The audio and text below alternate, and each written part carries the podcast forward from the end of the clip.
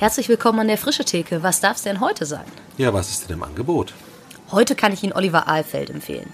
Gnadauer Gemeinschaftsverband, Neubelebung und Neugründung, Scheitern und Fehlerfreundlichkeit, Säue, die durchs Dorf getrieben werden und intensive Jesusbeziehung. Oh, das klingt aber lecker. Ja, nehme ich mal hm, 55 Minuten. Gar kein Problem. Hier geht's los. Frische Theke. Erlesene Ideen für die Kirche von morgen. Herzlich willkommen zu einer neuen Folge von der Frische Theke. Ich bin Katharina, neben mir sitzt Rolf. Jo.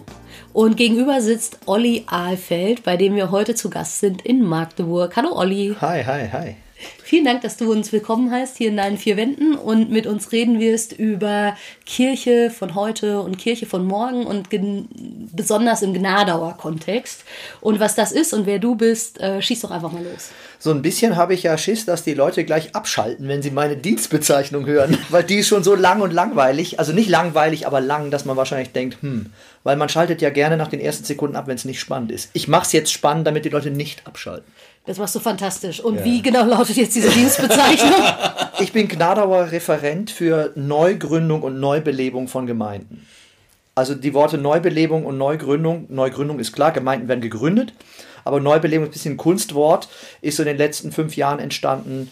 Gemeinden brechen neu auf, entdecken neue Horizonte und ich begleite sie dabei, inspiriere, motiviere, liefere auch Trainingsmaterial und all sowas.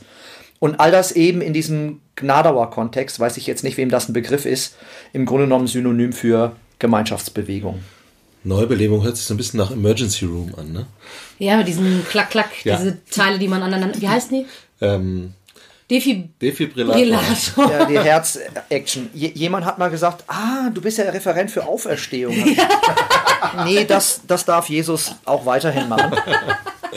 Aber es hat ein bisschen was davon trotzdem. Äh, von wir gucken mal, was noch möglich ist, auch wenn wir jahrelang einen schleichenden Rückgang erleben. Wir ja. gucken mal, was ist noch drin? Gibt es noch eine Vision? Gibt es noch eine neue Power, eine neue Inspiration für Leute, die das eben noch mal wollen? Ja. Welche Erfahrung machst du da? Ich habe, als ich angefangen habe vor gut vier Jahren, nicht gedacht, dass das in Anführungsstrichen funktioniert, ja, weil äh, viele Gründerpersönlichkeiten sagen, ähm, bevor du eine Gemeinde neu belebst, vor allem eine, über, eine sehr überalterte Gemeinde, gründe lieber gleich neu. Es ist zu aufwendig oder zu schwierig, es gibt so Widerstände, die wollen nicht, die haben keinen Bock und sowas alles. Und ich habe die Erfahrung gemacht, dass es im Wesentlichen nicht so ist. Es gibt schon Widerstände, es ist schon schwierig, aber es ist verrückt, wenn ein paar Leute wo sind, die was wollen. Dann geht auch was. Ist ja. echt so. Also wir haben sehr, sehr gute Erfahrungen mit Neubelebung gemacht. Mit Prozessen aber. Mhm. Nicht, ich komme und sag was Schlaues und äh, dann passiert da die Erweckung oder so. Ja. Sondern es sind wirklich Prozesse, lange Wege und dann siehst du irgendwann was. Ist echt schön. Also du belebst nicht die Gemeinde neu, sondern die muss sich schon selber oder sich beleben lassen von Gott und von der eigenen oder von was du, du sagst es eigentlich richtig. Sie müssen das selber in Angriff nehmen und selber anpacken und selber machen. Das gehört zu den ersten Sätzen, die ich immer sage. Mhm. Der erste Satz ist immer, ich verändere hier gar nichts. da, damit bin ich schon mal auf der sicheren Seite. das Kleingedruckte. Sonst hast du gleich verloren, weil denn viele haben ja, ja Angst. Ja, es ist klar. ja ihnen lieb geworden. Mhm.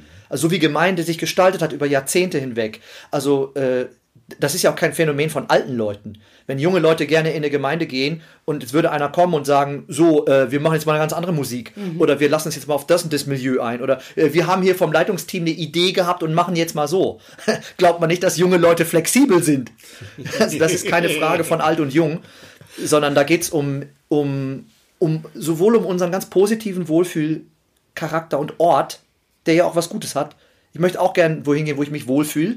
Kirche muss nicht der Horror sein für mich, ähm, als auch ähm, einfach das, ja, wir sind es gewöhnt und es ist schön und wir haben unsere Freunde und das ist unsere Atmosphäre und da ist, findet unser Glaube auch statt und so. Und das ist bei allen Generationen so. Und wenn ich dann komme und als erstes mal sage, ich verändere hier nichts, ich habe weder die Berechtigung noch die Möglichkeit, ich bin ja nicht in der Gemeinde, ich komme ja für bestimmte Zeiten oder bin per Skype oder sonst wie irgendwie online oder telefonmäßig verfügbar, dann äh, merkst du im Raum, wie so ein gewisses Aufatmen stattfindet. Mhm. Ah, okay, ja, weil ich sage, wenn der, wenn der Referent für Neubelebung kommt, dann ja. Und oft bin ich gerufen von den dreien, die was bewegen wollen. Ja. Und, und die von, anderen wollen gar nicht. Genau. Ja. Und da muss man ein bisschen Ängste rausnehmen. Ja. Und dann erleben wir auch viel Schwung und viel Schönes und das macht Freude. Und es ist, du hast es eigentlich auf den Punkt gebracht, wie es, wie es ist. Ich. Äh, Kann ich bei dir anfangen? Ja. Passt. ähm, wenn du sagst, diese Stelle wurde ja irgendwie neu geschaffen vor vier Jahren, dann muss ja irgendwas dazu geführt haben, dass man überhaupt gesagt hat, das ist jetzt nötig und dran. Was ist denn so die Ausgangssituation der Gemeinschaftsbewegung gewesen oder was hat dazu geführt, dass man überhaupt gesagt hat, sowas brauchen wir? Es gab diesen Startimpuls durch den Gnadauer Kongress in Erfurt 2013, wo schon ein, nochmal so ein, ja, ich sag mal, so ein Wind durch die Halle gesaust ist, durch die Messehalle in Erfurt mit ähm, vielen, vielen äh, hauptamtlichen Pastoren, ehrenamtlichen Leitern aus der Gemeinschaftsbewegung, die eben nicht nur in Anführungsstrichen da gesessen sind und sich ihrer richtigen Theologie versichert haben ja, nicht bös gemeint jetzt, aber wenn man viele Jahre auch zusammengekommen ist und gesagt hat, Mensch, sind die richtig? Ja, wir denken schon und so und sich darin bestärkt hat, sondern gesagt hat, Moment, es gibt noch Ufer zu erreichen, es gibt noch, ähm, es gibt auch diesen schleichenden Rückgang fast überall in der Gemeinschaft. Ja. Und wollen wir dem jetzt ausgeliefert sein oder hat Gott mit uns noch was vor? Das ist ja die eigentliche Frage. Ja. Wir haben schon da gespürt, dass Gott was vorhat und dann wollte man das aber kanalisieren, hat gesagt, lass uns jetzt mal nicht wie nach einer guten Freizeit nach Hause fahren und dann ist aber nach drei Tagen doch wieder alles so, wie es war, sondern wir schaffen da auch eine Stelle, die dieses Anliegen aufzubrechen laufend befeuert. Ja. Und die Stelle habe ich dann gekriegt. Mm, aus dem, was du gesagt hast, wurde ja schon deutlich, du berätst Gemeinden, du kommst, wenn man dich ruft und ähm, bist dann da aktiv und guckst, was ist jetzt so dran. Wie kann man sich das denn ganz konkret vorstellen? Also wie geschieht denn Neubelebung oder Neugründung? Und was machst du dann da ganz konkret? Ja, ein, eine der größten Herausforderungen ist diese unglaubliche, ähm, dieser riesige Flächen- und Personenumfang. Also die Gemeinschaftsbewegung ist tatsächlich immer noch richtig groß. Also ja. das ist ein richtig großes Ding. Das sind wirklich Tausende, Tausende von Leuten. Ja, also wir, wir, führen, wir sind ja Dach, Gnadau ist ja Dachverband. Ja. Das heißt, wir führen jetzt nicht eine Statistik für alle Verbände aber es gehören fast 40 Gemeinschaftsverbände dazu. Also im Norden, Süden, Osten, Westen, überall. Ähm, überall, wo Landeskirchliche Gemeinschaft oder Stadtmission oder sowas draufsteht, alles, wo EC draufsteht. Dann haben wir eben auch Werke, also Blaues Kreuz und die ganzen Diakonissen-Mutterhäuser. Es gibt also einen riesengroßen Stall, in dem wahnsinnig viel buntes, ich sage jetzt nicht Vieh, sondern buntes, wunderbares Getier des Herrn sich nährt und äh, seiner Gegenwart erfreut. So, und dadurch muss ich einerseits selber, ich, ich komme gleich dazu, wie, wie so ein Neubelebungsding dann abläuft, klassischerweise inzwischen. Aber dadurch muss ich eben auch andere Leute finden, die das auch machen. Es gibt also ein Gnadauer äh, Entwicklernetz für Gemeinde, für sowas Netzwerk für Gemeindeentwicklung. Aber das ist auch geduldig, da die Leute müssen ja dann auch das drauf haben. Man kommt in die Gemeinde und es gibt immer ein Erstgespräch. Und ich empfehle den Leitenden, die mich kontaktiert haben, immer, nehmt doch alle mit rein, die wollen. Dass alle zusammenkommen. Und meistens sind das zwischen 15 und 30 Leute. Mhm. Und die sitzen dann da und dann komme ich dann sage ich erstmal, ich verändere hier nichts. So weit waren wir schon? Das haben wir schon gelernt. Kannst du auf deine Visitenkarte einfach schreiben. Ja. Ich Olli Alfeld, ich verändere nichts. Ja, dann ruft mich keiner mehr, weil sie denken, oh, da verändert sich ja nichts. Ja. Mm. Und dann frage ich eigentlich erstmal die Leute, was sie Schönes erlebt haben mit der Gemeinde. Mhm. Was habt ihr Tolles erlebt die letzten Jahre? Und die erzählen ein bisschen und wir kommen in ein positives Fahrwasser, weil die haben ja alle gute Sachen erlebt. Und mhm. manche erzählen, sind so alt, die dabei sind von nach dem Krieg und wie schön das war. Und man hat einfach gepredigt und Leute sind reingekommen und wollten das hören. Ja, ja, da konntest du von der Hölle predigen, die Leute sind gekommen und hatten den Herrn Jesus lieb, weil die wussten, was Hölle war. Die kamen nämlich gerade aus dem Krieg ja. und das war die Hölle. Und, äh, und die, die, man rutscht immer schnell dann in die Klage und heute will das keiner mehr hören und heute ist bla und so wie auch immer, ich lasse die gerne auch erstmal reden und erzählen. Und dann mache ich gerne so ein, zwei, ähm, ich sag mal, sowas wie Spielchen. Also ich sage zum Beispiel, stellt euch doch mal auf im Raum. Ähm, Habe ich so ein Bild mit Orgelpfeifen. Und äh, hier die, alle, die jetzt 30 Jahre und noch länger in der Gemeinschaft schon sind, die gehen mal dahin und haben die so ein Schild, wo 30 plus 30 draufsteht. Und dann ähm, stehen da natürlich schon von den 25 Leuten 18. Und dann, wer ist schon 20 Jahre hier und 10 und 5 und 1. Immer, immer extra noch 1. Und bei 5 und 1 steht oft schon gar keiner mehr. Ja. Also einfach mal so ganz plakativ, dann stehen wir da alle und dann frage ich, ähm, was sagt uns das jetzt hier? Weil das sollen sie ja selber feststellen. Ja. Und dann bisschen kommt, suggestiv auch, ne? Ist ein bisschen böse, ne? Aber da kommt fast immer, das ist eigentlich nett, dann kommt fast immer, wir sind ganz treu. Ja. Und ich sage, ja, genau. Und dann klatsche ich. Und wir klatschen dafür, dass sie so treu sind. Das ist doch ein Wert, das ist doch toll. Klar. Aber ich frage weiter. Sagt uns das noch mehr? Sagt uns das noch was? Ja. Ja, es sind zuletzt nicht, nicht so viele dazugekommen. Also das sind so Dinge, wo du nicht reinkommst und sagst, äh, ihr seid hier geschrumpft wie Sau und werdet immer weniger und was habt ihr keine Mission gemacht hier oder was? Was ist mit eurer Evangelisation und so? Und sie sagen es sich eigentlich selber, sie wissen es ja auch. Aber ja. so, das ist eben oft die Situation. Ne? Wir haben ja viele Gemeinschaften, es gibt auch in der Gemeinschaft, die wachsen von selber, die machen tolle Sachen, die lehnen sich aus dem Fenster, die machen verrücktes Zeug. Aber wir haben einen großen Überhang an Gemeinschaften, wo es so aussieht. Die ja. haben so 40, 50 Leute, mhm. die haben ein ganz nettes Wochenprogramm, da kommt aber so gut wie nie jemand dazu. Und dann beginnt so ein Weg, der endet oft nach diesem Erstgespräch wieder. Ich werde nicht mehr eingeladen. Ja? Weil sich dann. Weil es nicht weiter bewegt wird. Okay. Äh, vielleicht hat es doch Angst gemacht, ich weiß es nicht. Manchen bin ich vielleicht auch dann zu schnell oder wirke zu hektisch oder zu, keine Ahnung. Viele finden es auch toll und machen weiter noch ein, zweimal. Und auch eine ganze Zahl beginnt wirklich ein Weg, der geht mit manchen Gemeinschaften dann ein Jahr. Der geht mit manchen Gemeinschaften, äh, vor vier Jahren habe ich angefangen und wir gehen ihn immer noch. Und das, der geht so lange, bis Sie eine Vision, eine Idee, davon haben, was sie ändern oder gestalten oder machen wollen. Nicht, was ich will. Ich habe immer noch fünf Minuten schon eine Idee, aber das ist Quatsch. ja. Sondern was ihnen Gott neu aufs Herz legt. Ja. Und das entdecken wir ganz oft auch durch so ein paar Parameter. Also ich nenne das immer gerne so. Wirklich ganz klassisch auch hier unser Fresh X äh, Ding, nicht? Katharina und ich äh, und Rolf, wir sind ja hier auch, wir sind ja auch ein bisschen Fresh X. Darf man das hier auch sagen? ja, auf jeden Fall. An der frische Theke, Natürlich. dass man auch Fresh hier hat. Ja, klar. Glaubst du, warum das so heißt? ja, das können wir vielleicht hier noch kurz einschieben. Äh, Olli ist nämlich auch Mitglied im Vorstand von Fresh X. Ja. Und es ist sehr schön, muss ich sagen. Also, Mm, da gibt es schon so ein paar Sachen, wo wir sagen, Mensch, lasst uns doch bei Neubelebung oder generell bei einfach Gemeindeleben, wie leben wir Gemeinde, lasst uns darauf gucken, darauf achten, mit uns unterwegs äh, sein, was machen wir, was lassen wir, wo leben wir, was haben wir für ein Umfeld um uns. Ne? Wir sagen dann der Kontext, aber letztlich geht es darum, was umgibt uns eigentlich? Was für ja. Menschen sind hier um uns? Ja. Oder äh, auch was für ein, ist das Land oder Stadt, Dorf, wo, wo bin ich hier? Dann, was haben wir für Gaben? Was hat Gott uns mitgegeben? Das ist mit der schönste, einer der schönsten Teile von Neubelebungsprozessen, wenn du mit einer Gemeinschaft da sitzt und die meisten Leute, die da sitzen, sind zwischen 50 und 65 mhm. und nochmal mit ihnen so, was können wir eigentlich gut? Die reden da nicht so viel drüber. Ja. Und dann kommt aber nachher ganz viel raus. Sind alle gastfreundlich, alle und lieben es zu essen, aber eben unter sich. Wie wäre es denn, wenn wir das, wenn wir das, das ist eine geistliche Gabe, Gastfreundschaft.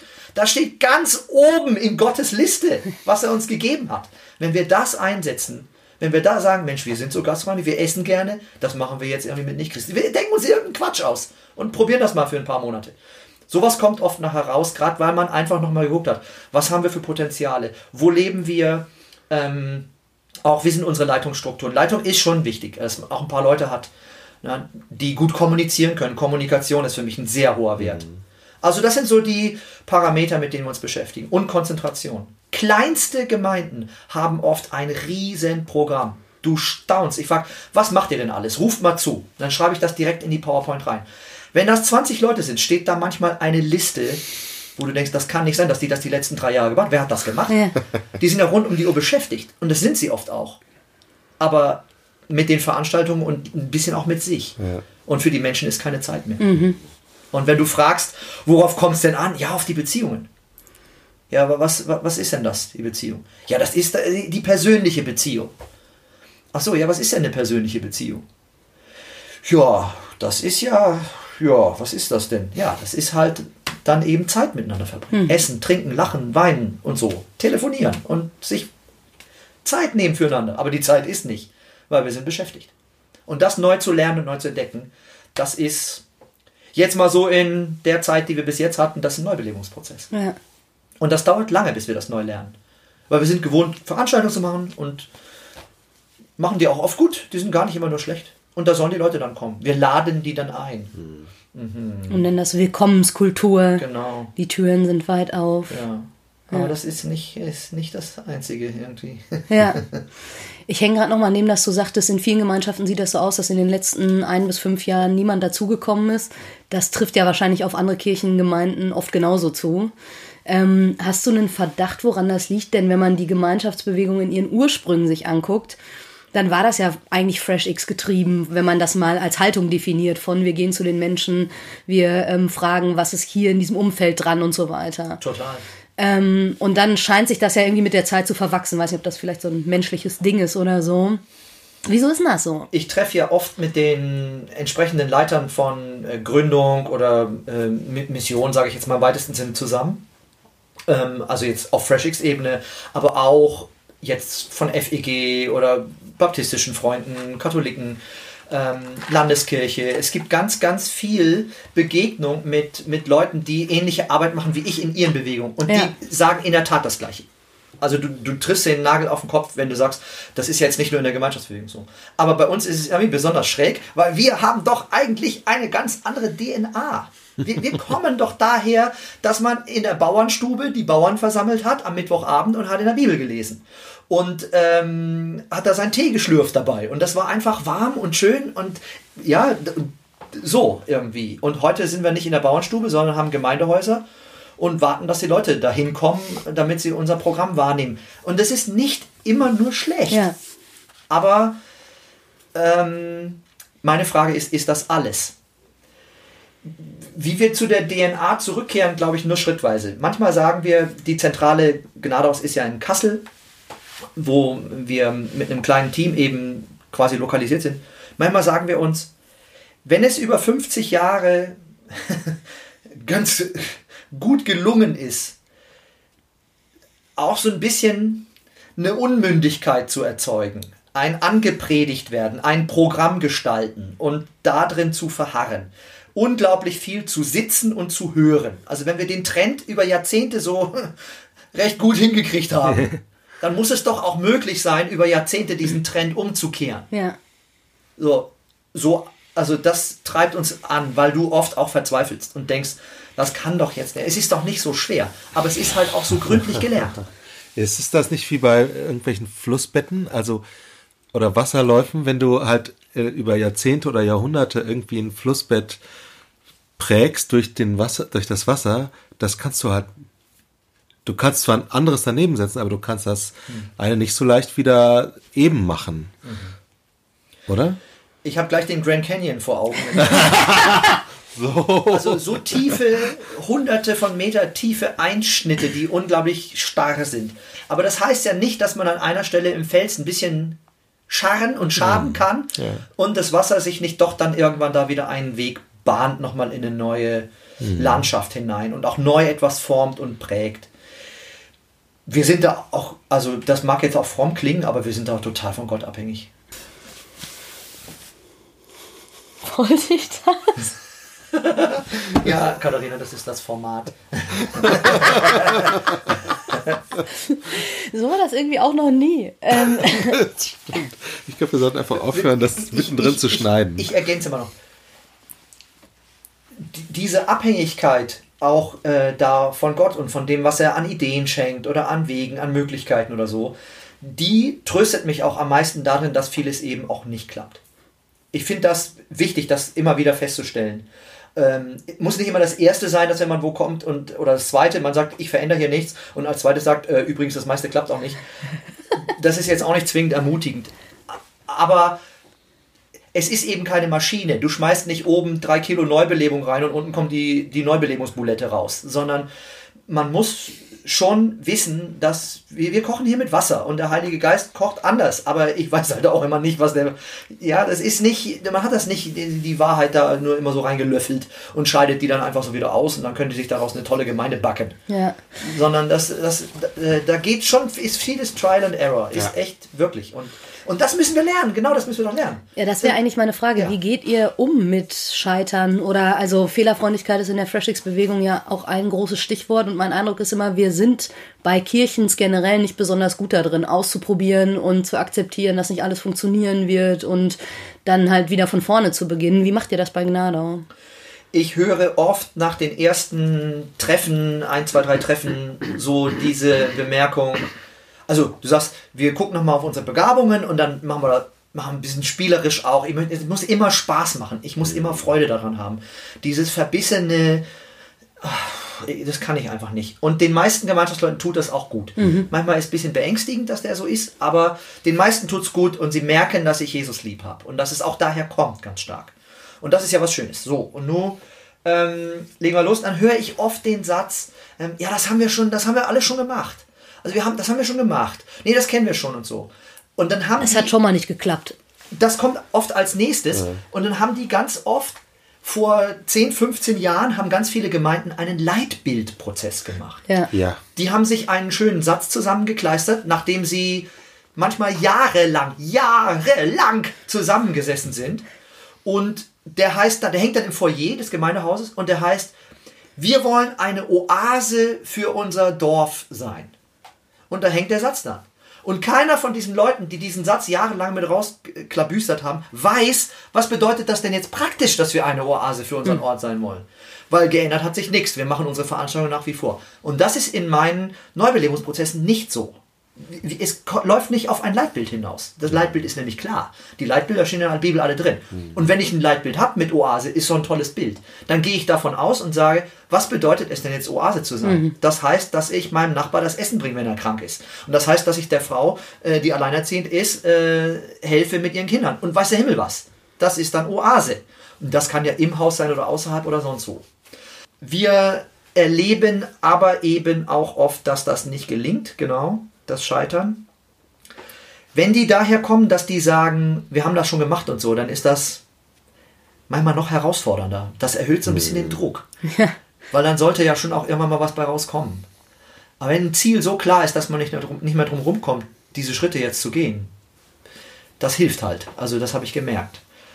Und dann ist es unterschiedlich. Mal wird das, wenn das nicht so klappt, dann werden Streitigkeiten deutlich in der Gemeinde. Es gibt ungeheuer viel hm. Streit- und Konfliktpotenzial. Und das, wenn, das, wenn man daran arbeitet, ist das okay. Aber das ist hm. echt schwer. Es ist wirklich schwer. Die Leute sind ja jahrzehntelang zusammen. Es ist echt nicht so easy. Also daran scheitert viel und da muss dann manchmal ein extra Prozess stattfinden. Also Versöhnungsarbeit. Mediation, ja. Versöhnungsgeschichten. Und darin bin ich nicht so gut, das mache ich nicht gerne. Das soll, sollen andere Experten machen, da ja. versuche ich dann jemand zu vermitteln. Manchmal ist das mit dem Scheitern so einfach, es dauert zu lange. Sie brauchen zu lange. Die Leitung ist nicht, hat nicht genug Power. Ähm, manchmal bin ich vielleicht der falsche Mann für die Gemeinde. Mhm. Die bräuchten was anderes. Haben wir auch schon gehabt. In der Startup-Szene sagt man ja, fail early, fail often.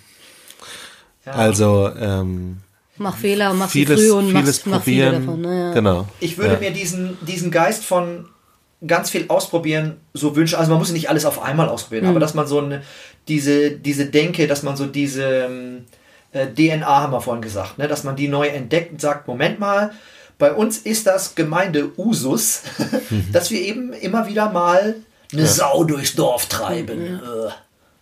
Ja. So, und das kann ja auch eine ganz stille Sau sein, die muss ja nicht immer laut und, und so sein. Die, die Pietisten können ja auch, also wir sind ja auch die Pietisten genannt. Mhm. Weiß nicht, ob ihr es, ja, habt ihr auf dem Schirm? Wir ja. schon, die Hörer, weiß ich nicht. Erklär doch noch mal ganz kurz, was in der Pietist. Pietist ja, das ist, ist ja eine Frömmigkeitsbewegung, Erneuerungsbewegung auch der Kirche gibt es schon viele, viele hundert Jahre. Tolle Sache, einfach mal googeln, da steht das in schönen Worten. Äh, zu Hause bei Jesus, ähm, wirklich so eine sehr intensive Frömmigkeit auch. Gebetsgemeinschaft, viel, überhaupt viel Gebet, viel Gemeinschaft haben, zusammen sein. Und deshalb heißt es ja vielleicht auch Gemeinschaftsbewegung. Also das passt schon alles ganz gut. Ich mag das auch. Also wenn ich das nicht lieben würde, könnte ich meinen Job nicht machen. Klar. Ich bin da echt zu Hause. Ja. Ähm, sehr intensive Jesus-Beziehung. Die Leute haben, wenn du hinkommst irgendwo, die haben eigentlich alle irgendwie eine intensive Jesus-Beziehung. Natürlich auf eine bestimmte Art geformt, aber haben sie schon. Also mhm. entdecke ich echt. Und da habe ich auch sofort einen Draht. Ich, da, brauch da muss man nicht viel erklären oder so. Das hilft eigentlich. Hm. Das mit der Sau ist echt, echt ne, ein guter Gedanke, weil man, eigentlich ist es ja ein negatives Bild. Da wird schon wieder die nächste Sau durchs Dorf getrieben, ne? Mhm. Aber andererseits kannst du ja sonst gar nicht ähm, rausfinden, oder die Tendenz, sage ich mal, ist eher zu sagen, nee, lieber nichts Neues ausprobieren oder es ist doch eigentlich alles okay, nicht dieses neumodische Zeug. Äh, weil man sieht ja, das ist immer nur kurz, kurzlebig. Aber erstens ist vielleicht an kurzlebig auch nicht immer alles schlecht. Manchmal hat es auch einfach seine Zeit und dann ist auch wieder vorbei. Es hat aber was gebracht. Und ähm, wenn man mehr sieht, kann man auch irgendwann sagen, das ist aber das, wo wir dann doch dranbleiben länger. Ne? Ich habe erst kürzlich über diesen Ausdruck Sau durchs Dorf treiben richtig nachgedacht. Mhm. Nicht äh, meditiert oder so, aber ich habe es echt ein bisschen bewegt und habe genau das gleiche gedacht. Ich habe auch gedacht, eigentlich ist es ein negativer Begriff. Ständig was Neues, mhm. ständig irgendwas und wie und was. Und ich sehe es auch gar nicht so. Letztes Jahr war ich bei Willow und mein fast Namensvetter, der Jörg Albrecht, der, der hat das auch gesagt im Gespräch. Es war so irre. Willow hat äh, vor wenigen Jahren ganz stark mit Orange und äh, mhm. so nochmal, ja, ja, ja. ich habe mal so Familie Bild, und so. Familienarbeit, genau, Familienarbeit und so. Und wir kommen kurze Zeit danach, letztes Jahr, also äh, auf den Campus und einer fragt aus der Gruppe, du äh, Jörg, was ist denn mit äh, Orange und so? Ich sehe das hier in der Boot. Und er sagt, die Leute von Willow, die treiben jedes Jahr eine neue Sau durch Chicago. Also genau der Ausdruck, ja. den hat er verwendet. Mhm. Die treiben jedes Jahr, und das war ganz positiv äh, konnotiert. Mhm. Also du hast gemerkt, ja, die probieren jedes Jahr was aus. Und wenn sie merken, da tut sich was, Gott macht was, wir, wir sehen und erleben, wir spüren, dass Gott was tut oder vielleicht sogar schon gleich Frucht zu sehen ist auch. Man sieht auch mal was. Nicht immer nur alles theoretische Frucht, sondern das kann man auch mal anfassen und sehen und schmecken und fühlen und sowas alles. Ähm, dann wird das verstärkt. Mhm. Und wenn nicht, dann wird das gelassen. Ich finde das so toll. Ja. Das ist, finde ich, generell eine spannende Frage, ob wir ähm, lernen, Dinge sein zu lassen. Und nicht immer denken, wenn man was Neues startet, muss das irgendwie bis zur Wiederkunft Christi auch fortgeführt werden.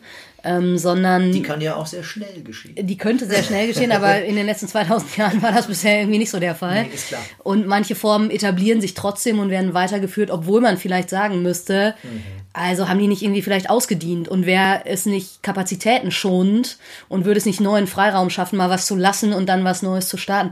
Und ich finde das spannend, also was du von Orange erzählst, weil das, glaube ich, in Deutschland nicht kommuniziert worden ist. Also ist ja auch die Frage, könnte ja auch in Deutschland funktionieren, auch wenn es in Chicago nicht funktioniert hat und trotzdem diese Bereitschaft von, wir setzen hier alles auf eine Karte, aber wenn wir merken, dass das bringt nichts, die zu spielen, dann lassen wir es auch genau. wieder sein. Ja. Das ist auch eine Haltung, wo ich oft denke, die geht uns so ein bisschen ab. Und das nicht als, als äh, irgendwie Scheitern und also Scheitern, okay, mhm. aber nicht als Versagen sehen. Sagen, der Olli, der hat jetzt schon Orange und Green und Blue probiert und das war alles scheiße, der darf nie mehr was machen. Ja. Sondern ihn lieber äh, irgendwie sagen, Purple ausprobieren. Der hat, der hat so viel gelernt aus dem. Es gibt doch diesen, ich weiß nicht, ob das so eine Urban Legend ist, aber irgendwie von irgendeiner Raumfahrtmission, wo irgendwie die irgendwie schief gelaufen ist, dann hat ist da irgendwie wie viel Milliarden Dollar in den Sand gesetzt worden, weil irgendwelche Ingenieure irgendwas falsch berechnet haben. Und dann kam halt, ja, die müssen jetzt rausgeschmissen werden und irgendwie war dann aber die Ansage, nee, wieso denn? Wir haben gerade so und so viele Milliarden Dollar in die Ausbildung von diesen zwei Menschen investiert.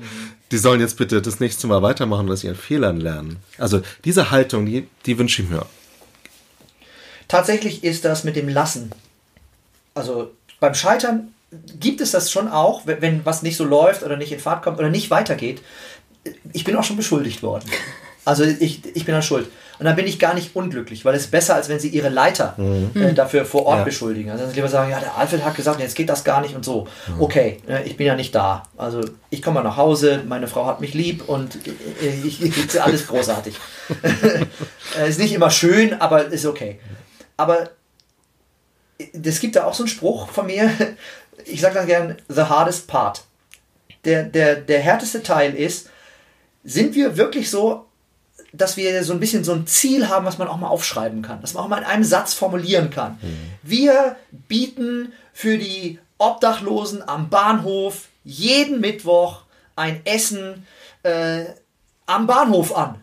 Ich spinne jetzt mal, ja. Dann weiß jeder, was zu tun ist. Da gibt es ja. ja. keine Ausreden mehr wie Salz und Licht irgendwo. Sondern das ist an dem Ort und die Zeit mit dem und dem Dingsen und da ist nicht irgendwie Theorie oder so. Entweder läuft er oder läuft nicht. Wenn wir das aber machen wollen, weil wir von mir aus schon gemerkt haben, wir haben Gastfreundschaft in unserem Gabenportfolio, äh, wir, äh, der Kontext, der Bahnhof ist quasi nebenan, ja, ähm, und so weiter und so fort. Also wir haben ein paar Leute, wir haben vielleicht einen, der arbeitet auf dem Bahnhof und auf einmal drängt sich das auf, dass uns das auch auf dem Herzen liegt. Dann würde das aber heißen, dass wir in unserer Riesenliste von Gemeindeveranstaltungen, mhm. wenn wir das wirklich konsequent machen wollen, eben drei, vier Sachen nicht mehr machen können. Mhm. Und der hardest Part ist immer jetzt zu sagen, was streichen wir. Ja, das betrifft immer Leute, die keinen Bock haben, dass das gestrichen wird, die da zu Hause sind geistlich, manchmal jahrelang, die und so. Also das ist wirklich, das ist der härteste Teil, an dem am meisten nochmal so ein, da wird nochmal so ein subversives Potenzial deutlich. Das mhm. Ganze kann jetzt nochmal kippen in die eine oder andere Richtung. Aber das es geht nicht ohne, weil sonst laden die sich immer noch was oben drauf und haben eh schon keine Zeit. Ja. Das finde ich ist insofern auch eine spannende Frage, weil es ja auch nochmal meine persönliche Frömmigkeit anfasst. Also im Sinne von, ist Gemeinde eigentlich davon, dafür da, dass ich hier kriege, was ich brauche? So ein bis zu einem gewissen Teil ist das sicherlich so. Aber könnte es vielleicht auch sein, dass wenn wir eine Sache lassen, die mir sehr lieb ist und was Neues anfangen, dass Gott mir da vielleicht nochmal ganz neu begegnet. Und ich äh, offen bin dafür, dass nur weil sich in der Vergangenheit etwas als für mich sinnvoll erwiesen hat. Problem. Ich weiß das vorher nicht, ob Gott mir da begegnet. Ja, natürlich nicht. Und das macht den Leuten dann eben diese, ähm, diese unguten Gedanken. Ne? Das ja. Gewohnte ist, was ich habe und ist ja gar nicht ausgeschlossen, dass Gott mir da begegnet, wenn ich jeden Sonntag zur, zum Gottesdienst gehe und Klar. mir eine Predigt reinpfeife und die Leute treffe, die ich mag und so. Ja, also ich glaube sogar die meisten empfinden das sogar so, dass Gott ihnen da begegnet. Ja. Im, im, Im Wort und im Gewöhnten. Das ist ja auch ganz doll Gemeinschaftsbewegung. Und das ist gut, aber das ist nicht alles. Und ich, also ich denke gar nicht immer, man muss das alles abschaffen. Und ich denke aber, die Leute verpassen so viel. Mhm. Das tut mir ja. so leid. Ja. Wenn du so lange unterwegs gewesen bist mit irgendwelchen Schülern, ich war lange Religionslehrer, wenn du lange unterwegs gewesen bist mit Leuten in einer Plattenbausiedlung im Osten, wenn du einfach die Alleinerziehenden kennst oder so, und du mit denen Begegnung hast, dann begegnest du halt Gott. Das hat Jesus doch selber gesagt ihr begegnet mir in dem und dem und dem. Und wir sitzen immer in unserem Haus und hören uns was an. Ich sage, Mensch, was verpasst ihr alles? Ja. Ist so traurig. Aber es hilft nichts, den Leuten das um die Ohren zu hauen oder sie fertig zu machen, dass sie so doof sind und dann nur sitzen. Ja, und es betrifft mich ja selber in manchen Punkten genauso. Also jetzt ja, nicht genau. so, als müsste ich da mit dem Finger großartig auf andere Leute ich zeigen. Ich gerne mal sitzen und mich berieseln ja. Ja. Und, sondern ich versuche das wirklich, ich, ich, versuche es nach Kräften, so gewinnend wie möglich, so positiv, so fröhlich wie möglich auch. Ich, ich bin ganz, ganz glücklich, dass ich ein bisschen so eine positive Grundstimmung habe und das, das hilft natürlich auch ja. ein bisschen. Ne? Ist ganz gut, wenn der Referent für Neubelebung kommt und nicht die allergrößte Schlaftablette ist. das hilft. Aber es macht auch das andere, ne? Müssen wir jetzt so sein wie der und so und so, muss das so dynamisch und so, muss es eben gar nicht, ne? Sondern sie müssen ihr Ding finden. Ja, und das finde ich ist ja auch nochmal eine spannende Sache, denn sobald ich anfange, etwas mit äh, Menschen zu machen, die noch nicht äh, dazugehören, verändert sich ja die Gemeinschaft, die wir bisher hatten. Komplett. Weil jeder, der kommt ja. ins System, was Neues mit reinbringt. Ja.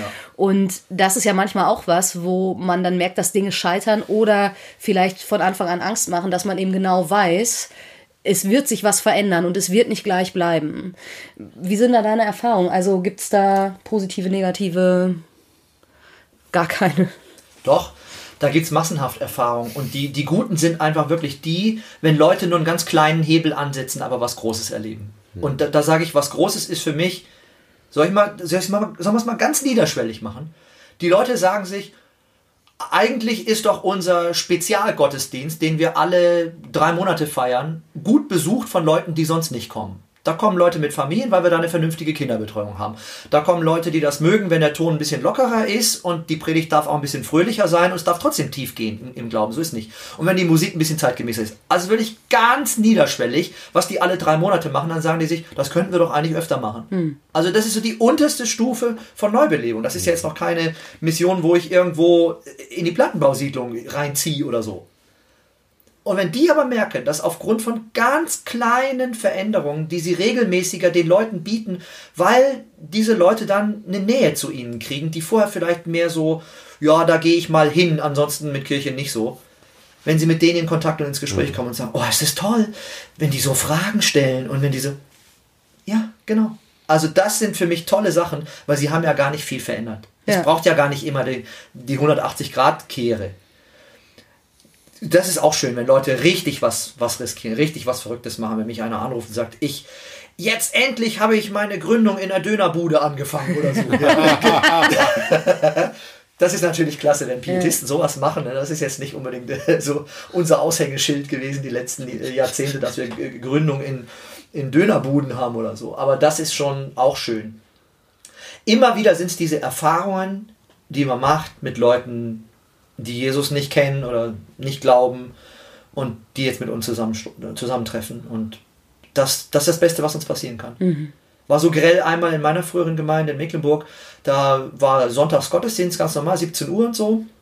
Und war irgendwie Viertel vor fünf, sollte losgehen gleich. Und das war mitten in der, in der ganzen Flüchtlingsbewegung. Ich meine, die gibt es ja immer noch, wir kriegen es bloß nicht mehr mit. Mhm. Aber da war das wirklich viral, jetzt auch in, in Deutschland. Und dann kommt so ein Zug von äh, Flüchtlingen und flüchtet quasi auf unser Haus zu. Mit Kinderwägen und die ganzen äh, syrischen Kids, die hopsten da rum und Männer äh, mit äh, hier, äh, du kannst schon acht Kilometer gegen Wind sehen, das sind stramme Moslems. Und die zogen alle in unser Haus hinein. Und diese Begegnung mit Leuten, die anders sind, die anders ticken, die vielleicht eine Frage haben, vielleicht einen Tee wollen. Was machen wir jetzt? Machen wir jetzt 17 Uhr Programm und ja. die können sich damit abfinden oder was? Und dann haben wir uns echt schnell organisiert und wir hatten so einen Nebenraum, da war Kaffee und Tee und da haben wir mit denen gesessen und andere haben schon mal mit dem Gottesdienst. Dann sind ein paar mit rüber, ein paar nicht. Da war auf einmal ein Leben und das tut uns gut. Mhm. Ist das. das irgendwie weitergegangen? Nee, die kamen nicht mehr, es kamen nur Einzelne weiter. Ja.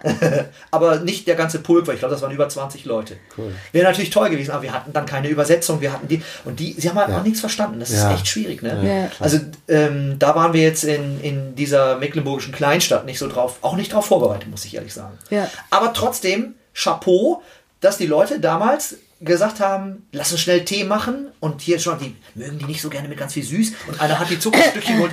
Also man hat schon gemerkt, da kommt gleich was ins Denken und ja. ins Handeln und einzelne äh, äh, Leute sind auch hier und da wiedergekommen. Aber das war jetzt auch nicht unser Anliegen, dass die jetzt alle unbedingt gleich wiederkommen, sondern ja. es ist erstmal den Moment erleben, okay, wenn du in Deutschland in so eine landeskirchliche Gemeinschaft gehst, man kann ja manchmal nicht mal aussprechen, dann wirst du da freundlich begrüßt und kriegst einen Tee und die Leute wenden sich dir zu. Ja, ich finde, das ist schon viel. Ja, mega.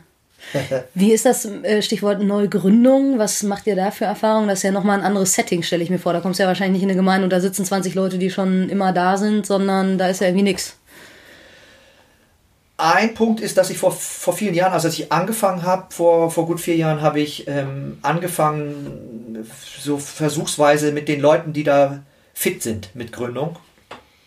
Gerade auch stark über die Gemeinschaftsbewegung hinaus, also vor allem auch mit Freikirchlern, mich zu vernetzen und zu lernen und ganz viel zu gucken.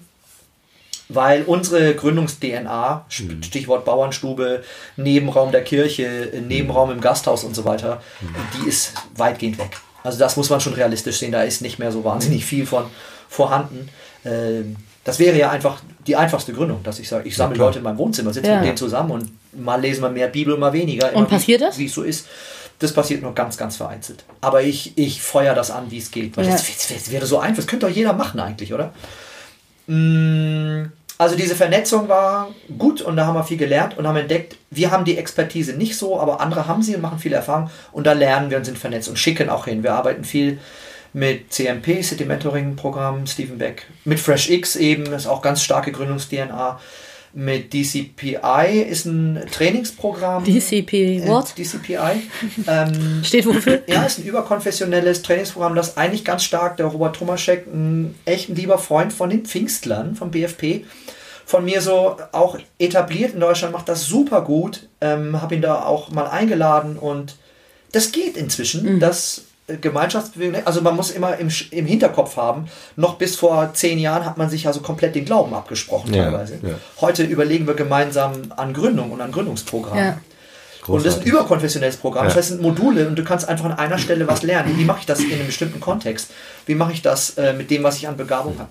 Und das, Gründung ist ein Riesenfeld. Das geht von, ich sammle Leute bei mir im Wohnzimmer und muss da überhaupt nichts können, außer Jesus und die Menschen lieb haben, reicht, bis hin zu, ich lasse mich richtig ausbilden, trainiere das und gehe mit einem Team echt äh, in einen Stadtteil, an einen bestimmten Ort und da bauen wir das echt auf. Ähm, so, das ist die Palette und die ist riesig. Mhm. Wir haben da viel zu lernen und zu entdecken und haben aber auch von allem Modelle. Es gibt inzwischen in ganz Deutschland überall einzelne Modelle. Also sowohl für den Einzelnen, der das mal irgendwo anfängt im Wohnzimmer. Noch zu wenig, aber Einzelne machen es. Bis hin zu das Team. Brandenburg an der Havel haben wir eine Gründung. Was machen das, die da? Wo das so ist. Die haben eine alte äh, katholische Kirche entdeckt, die man bei Ebay kaufen konnte. Okay. Für einen Euro. Ja, es ist zuerst ein Lacher und dann auf dem zweiten Drücker. Kirchen ja. werden bei Ebay versteigert, sagt ja. man sich auch. Ja, gut, aber wir wissen das ja auch inzwischen, dass Kirchen für alles Mögliche genutzt werden. Deshalb haut uns das jetzt auch nicht vom, vom Schimmel. Aber von der Sache her ähm, haben sie die dann von der katholischen Kirche erworben, über einen Verein, den wir gegründet haben. Und ähm, ja, da bin ich auch mit drin und begleite das. Inzwischen sind noch zwei äh, Stellen geschaffen worden und äh, ein kleiner Friseurladen gegenüber von der Kirche, wo Kinder-Action ist. Und das entwickelt sich, aber das ist nicht einfach, das ist schwierig. Es, es ist immer überall schwierig. Ja? Es, mhm. es, es ist okay. schwierig, ein Team zu leiten, es ist schwierig, Menschen kennenzulernen. Es ist schwierig. Also die Leute schreien ja jetzt nicht alle nach Jesus und im Osten schon gar nicht. Die kommen ja nicht alle und sagen, wir wollen Jesus kennenlernen. So, und wie machen wir mit ihnen was Schönes, was Erfüllendes, was Fröhliches und wollen es aber auch ja irgendwie, denn es gibt ja den positiven Sauerteig in der Bibel. Es gibt ja den negativen, der Pharisäer und den positiven. Also wie, wie, wollen wir das positiv durchwirken, sodass die Leute auch merken, dass Gott sie eben lieb hat und dass sie kostbar sind für ihn und dass, dass sie, Jesus sie liebt und dass sie, er sie kennenlernen will und dass es gut ist, wenn sie ihn kennenlernen. Und all das ist Gemengelage in Gründung, die ist nicht so einfach. Mhm. Aber toll. Ich, ich hätte eigentlich Bock, auch selber eine Gemeinde zu gründen. Was hindert's? Ich höre jetzt, glaube ich, auf mit diesem Referentenzeug. Also hier, wir sind ja in Magdeburg. Hat, hattet ihr es eigentlich vorhin gesagt? ich glaube schon, aber ja. erzähl ruhig nochmal. Ich finde, das muss man nochmal den Hörern ja. nochmal hier ganz... Ja, wir sind hier in Magdeburg. Sehr, also wir sind in Magdeburg. Sehr, sehr schön. Wir sind schon über drei Elben gefahren. Im Sonnenschein. Und ähm, in einer Stadt wie Magdeburg mit über 230.000 Einwohnern gibt es hier einen kleinen Jugendkreis und da einen kleinen Teenie-Kreis. Und es gibt ja auch die Villa Wertvoll, tolle Geschichte von den Bäckers. Also es gibt großartige Sachen, so nicht. Mhm. Aber jetzt mal so eine äh, nicht bös gemeint gegen alle, die hier tolle Sachen machen, aber so eine knackige Jugendkirche, wo man so richtig, wo so richtig leben, wo so richtig brummt, ja. Äh, wo laute Musik, ich mag ja laute Musik. äh, so, das, das gibt's hier nicht. Mhm. Also, wo, wo so hunderte von Jugendlichen sagen, da äh, entdecke ich mit meiner Peer Group, mit meinen Leuten, mit meiner Clique, ja, da entdecken wir was vom Glauben oder so. Klein, klein ist auch schön, aber ich finde auch groß mal nicht schlecht. Mhm. Ich hätte da riesen, riesen Bock drauf. Wie, ja. ist, denn, wie ist denn die, die Situation von Jugendlichen hier? Kannst du, ist, ist da viel ähm, Aufbruchstimmung, ist da Hoffnung oder ist da irgendwie viel so, oh, sobald ich irgendwie studieren oder irgendwas kann, bin ich irgendwie weg im Westen? Ist das so oder ist auch viel, viel irgendwie Potenzial, wo Leute hier das reißen wollen. Muss zugeben, dass ich als äh, Neumagdeburger, der erst drei Monate hier ist, da noch nicht so Einblick habe hier in die mhm. Stadt. Und ich habe natürlich jetzt im richtigen Leben sehr, sehr wenig mit Jugendlichen zu tun. Mhm. Also ich bin jetzt hier in der Gemeinde ab und an und ist auch toll. Und auch sonst in Gemeinden treffe ich natürlich auch junge Leute. Aber ich teile deren Leben momentan nicht, mhm. weil ich habe schon auch ein Funktionärsdasein. Ja, das ist auch nicht so prickelnd immer, mhm. muss ich echt sagen. Vermisst das auch ein bisschen spüre aber auch, dass ich älter geworden bin, ist auch nicht immer nur so easy dann und ich will auch nicht nur den Zungenschlag sprechen, damit ja, so sich anbiedern, das ist auch nicht meins. Mhm. Also ich bin so in der Gemengelage ähm, zu sagen, ich kann mir wenig Urteil erlauben. Was ich wahrnehme generell unter Jugendlichen, ähm, gerade auch äh, im Osten vielleicht, ist, das weiß nicht, ob es speziell in der Gemeinschaftsbewegung ist, es wird gerne kritisiert, dass man wenig machen darf. Also es ist so eingefahren und so ist unser mhm. Gottesdienst und die, äh, die Älteren, ist ja gar nicht, dass man die nicht mag, aber die sitzen halt da, hören sich das an, gehen wieder nach Hause. Und wir würden so gerne was machen, aber dann ist denen die Musik zu laut oder zu englisch oder so. Diese ganzen Klischees, das ist immer noch überall am Start. Und dann sind die Jugendlichen aber nachher 18 und sind mit Abi fertig mhm. und gehen studieren mhm. und suchen sich am Studienort eine Gemeinde, wo sie hingehen, sich hinsetzen, sich was anhören und wieder nach Hause gehen. Das heißt, sie machen genau das, was sie vorher jahrelang so Panne fanden. Ja. Und das finde ich ganz, ganz komisch. Und eine der antriebsschwächsten Gruppen, wenn es um prickelnde Formate bis hin zu persönlich gelebter Glaubensbeziehung geht, sind Studenten weil die einfach unglaublich viel arbeiten müssen. Wirklich, ich kriege das echt mit. Die mhm. müssen echt was reißen heutzutage. Ja. Die haben auch immer wieder Zeit, aber die, man will ja als Mensch zwischen 20 und 30 auch mal auf dem Sofa liegen und nichts machen. Und so weiter und so fort. Und da jetzt so diesen, dieses Gründungsdenken oder so ein, mhm. so ein frische Gehen von der frische Theke reinzukriegen, ich halte das für die Generation für unglaublich schwer. Ja. So, das ist eine Beobachtung. Ja die, die, mhm. kann, die kann ich mitteilen. Das erlebe ich überall. Und das ist ja auch spannend, wenn wir nochmal an den Talk mit Hannah denken, ja. aus dem Raum Schiffruhe, wenn sie sagt, so Unverbindlichkeit ist eigentlich ein Wert, dieses, ich muss mich hier nicht festlegen, ich kann auch mal konsumieren. Ähm, das ist ja was, was bei, also Kirche bisher nicht wirklich gelebt hat. Und auch schlecht eigentlich, ich sage jetzt mal in Anführungsstrichen, bedienen kann und will. Und vielleicht muss man da wirklich nochmal überlegen, wie, wie das gehen kann. Also ohne jetzt zu sagen, wir passen uns in allen total an, aber ernst zu nehmen, dass das ein äh, sehr nachvollziehbares Bedürfnis dieser Generation ist. Ja, genau. Was ich, was ich faszinierend finde dann, dass ich, ich würde das auf jeden Fall unterstreichen. Ich habe es ja gerade selber im Grunde genommen auch äh, so, aber was total faszinierend ist, und jetzt sprengen wir nochmal diesen äh, Jugend- und Studentenrahmen, vom Kleinkind bis zum Senior. Mhm ich habe bei Dingen, die ähm, Menschen erreichen und wo sich was bewegt, wo was passiert, wo die Leute mit ihrem ganzen Herz mitmachen. Also es ist oft so ein, so ein Musical-Bereich. Also habe ich selber gemacht, aber ich erlebe es ja auch bei anderen, wenn ich es sehe irgendwo. Weil das vieles abdeckt. Also da kommt so ein bisschen, also es kommt immer groß das Musikalische vor, man muss was bauen, man muss was Kreatives machen, so die Sportlichen werden ein bisschen benötigt, aber du brauchst Leute im Hintergrund, ja, äh, die was machen, wo man nicht auf der Bühne steht. Du kannst ja ganz viel abdecken damit. Mm, man kann sich mit fast egal welcher Gabe gut einbringen. Wahnsinn. Und das, es gibt auch andere Sachen, gerade im Theaterbereich oder, oder so, ja, aber irgendwas, was sehr, sehr ganzheitlich, sagen wir mal so, was sehr ganzheitlich ist. Ich habe nie niemals jemand sagen hören, während wir in der heißen Phase von solchen Sachen waren, ich habe keine Zeit. Komisch, ne? Ja. Wenn die Post abgeht und es passiert was, haben sie auch alle Zeit. Also es geht eben doch immer eine Frage nicht, von Prioritäten. Nicht ne? immer darum, ja. dass ich jetzt so viel lernen muss und ich habe keinen Bock und ich schreibe eine Prüfung und ich habe dies und ich habe das. Ja, das haben wir alle. Gibt niemand, der das nicht hat. Aber wenn wir was machen, was unser Herz berührt und wo wir richtig Bock drauf haben, ja, dann mache ich das halt. Und dann sage ich halt, Scheiße, da muss ich dabei sein. Mhm. Und das spricht vielleicht auch noch mal mehr für Projektarbeit, denn das würde man ja auch nicht als äh, Dauerpensum das ganze Jahr über irgendwie machen, sondern das sind ja dann in der Regel Phasen, in denen das nochmal so mhm. abgeht.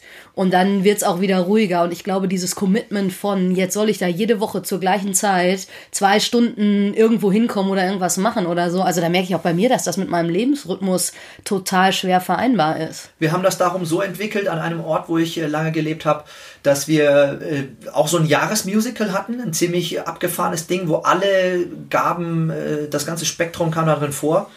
Und äh, eigentlich hat man gar keine extra Gemeindearbeit gemacht. Ne? Das ist ja so ein, so ein Credo.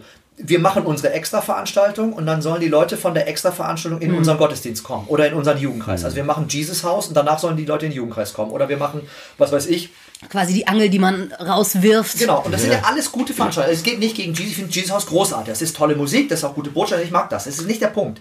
Aber wir versprechen damit ja was draußen und drinnen ist dann oft doch eher nicht ganz so prickelnd. Oder wir haben äh, ähm, habe ich jetzt als Beispiel beim äh, Gnadauer Kongress kürzlich äh, gebracht. Wir haben diesen, diesen tollen Männerabend äh, dreimal im Jahr und da kommen wirklich 40, 50 Männer. Aber wenn die Männer jetzt in den Gottesdienst kommen, ist es halt anders als beim Männerabend. Mhm. Das ist ja nicht das Gleiche. Ja, beim Männerabend, äh, da bin ich halt in der Gaststätte und da gibt es halt einen 10 Minuten Impuls äh, von irgendeinem Bodybuilder oder von einem Bergsteiger oder von was weiß ich und in der Gemeinde sitzt er halt eine Stunde und da gibt es halt eine Predigt äh, darüber, wie Gott die Welt gemacht hat. So. Und das ist ja auch alles richtig und schön, aber das ist halt nicht dasselbe. Ja. Und dann wundern wir uns, dass die Leute aber dann nicht in den Gottesdienst kommen. Ja. Und das kann man durchbrechen. Das haben wir mit unserem Musical so gemacht, indem einfach das, was, das war stark schon auch sehr jugend, klar, auch jugendorientiert, aber das jetzt zum Beispiel im Jugendkreis, auch im Gottesdienst, kamen die Dinge halt vor. Also das, was wir im Musical gemacht haben, haben wir in der Gemeinde kultiviert. Also es wurde in der Gemeinde erlebt. Wenn ich in die Gemeinde gekommen bin, war da eben auch immer wieder so Musik. Und wenn ich da in die Gemeinde gekommen bin, dann war da halt die Werkstatt und da wurden diese Musical-Dinge hergestellt. Und zwar von den Leuten selber und so weiter und so fort. Also nicht so sehr das Extraprogramm. Mhm. Und Katharina, genau was du sagst, im Sommer war halt auch mal sechs Wochen nichts. Und ja. da war über Weihnachten auch mal gar nichts, mal zwei Monate. Und das ja. braucht man unbedingt. Ja. Äh, ganz klar, ja. ja. Die Phase. Und du merkst oft, wenn die Leute wiederkommen hinterher, ist auch was passiert in der Zeit. Oder sie gehen mal auf eine Freizeit äh, mit, mit irgendeiner FEG oder auf ein Zeltlager von irgendwas ganz anderem und sehen mal was ganz Neues. Das habe ich auch geliebt. Dass Leute andere geistliche Strömungen wahrnehmen. Also gerade nicht die Angst und die Abgrenzung. Uh, ja, und äh, so, ne, wir sind ja oft als, als Gemeinschaftsbewegung schon auch auf dem lutherischen Dampfer und da sind da viele Leute, die haben ihre Kinder eben getauft. War einfach so. So, und jetzt, oh, kann, kann ich mit irgendwelchen Baptisten zusammen was machen. Ja, ja. so. Nee, Im Gegenteil. Wir lernen das kennen und dann kannst du später entscheiden, willst du deine Kinder taufen lassen oder nicht. Aber dann hast du auch beides mal kennengelernt. Ja. Und solche Sachen im Sommer dann zu erleben und dann eben nicht am Musical rumzubasteln, ist natürlich klasse. Und auch Freizeit, ja. Spaß und mhm. Action und Alarm. So. Die Angst ist ja immer eher, glaube ich, dass bei so einer großen Pause die Leute dann nicht wiederkommen, ja. weil sie es irgendwie verlernt haben und dann ist das Sofa doch irgendwie. Ja. Die, die Sorge hattet ihr gar nicht. Aber ist in der Mission sowieso so. Also in, ja. wenn, du in, im Osten Missionar bist, alle, die unter euch jetzt an dem, diesem wunderbaren Format hängen und aus dem Osten kommen und Gemeinde entwickeln, die werden jetzt gleich sagen, ja, Olli, an der Stelle hast du endlich mal recht. wenn Erste ich, Mal. Wenn ich sage, wenn du Leute kennenlernst, die nicht christlich sozialisiert sind, das sind ja die aller, allermeisten in Ostdeutschland, äh, abgesehen von Sachsen, dann ist es so, dass diese Leute kommen und gehen. Und zwar wie sie wollen. Und mhm. die gehen auch mal für ein Jahr. Und die entschuldigen sich auch nicht, sondern die sind dann einfach weg. Du kannst eine super Beziehung zu jemand haben. Ähm, und dann sagst du im November, äh, kündigst du irgendwann an, ihr Lieben, wir machen dieses Jahr wieder keinen Weihnachtsgottesdienst, sondern wenn ihr möchtet, guckt euch doch mal an, was in der Landeskirche hier, in der evangelischen Kirche am Ort oder in der katholischen Kirche am Ort, was die für einen tollen Weihnachtsgottesdienst machen und dann reden wir hinterher drüber. Dann gehen die da hin und hinterher kommen die nicht mehr, weil du hast ja sechs Wochen nicht gesehen und Feierabend. Du kannst eine sehr enge Beziehung vorgehabt haben. Es gibt keine Entschuldigung, keine Erklärung. Die Leute sind weg.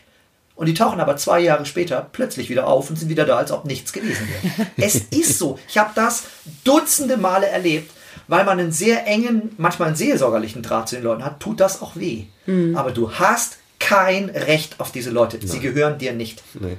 Und du musst damit leben lernen, dass die Beziehung dass du viel investierst und es kann auch ganz wenig bei rauskommen, was du siehst oder selber erlebst mhm. und zurückbekommst.